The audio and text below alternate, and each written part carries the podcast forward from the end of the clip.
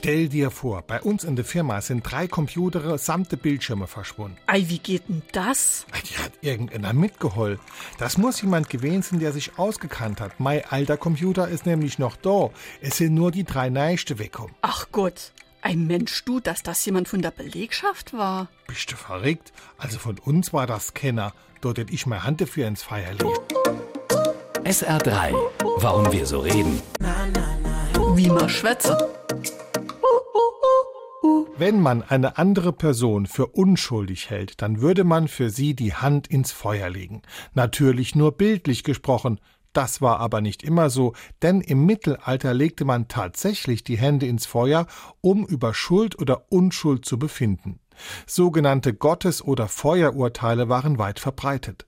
Wenn die Finger des Angeklagten bei der Feuerprobe unversehrt blieben oder die Wunde bald wieder verschwand, dann war er unschuldig. Verbrannten die Finger, galt er als schuldig. Eine ähnlich zweifelhafte Art der Wahrheitsfindung gab es auch in der Zeit der Hexenprozesse. Die vermeintliche Hexe wurde in einem Käfig von einer Brücke in einen Fluss getaucht. Ertrank die Frau, galt sie, quasi posthum, als unschuldig. War sie beim Hochziehen des Käfigs aus den Fluten noch am Leben, sah man das als Beweis von übersinnlichen Kräften an. Dann endete sie als Hexe auf dem Scheiterhaufen. SR3.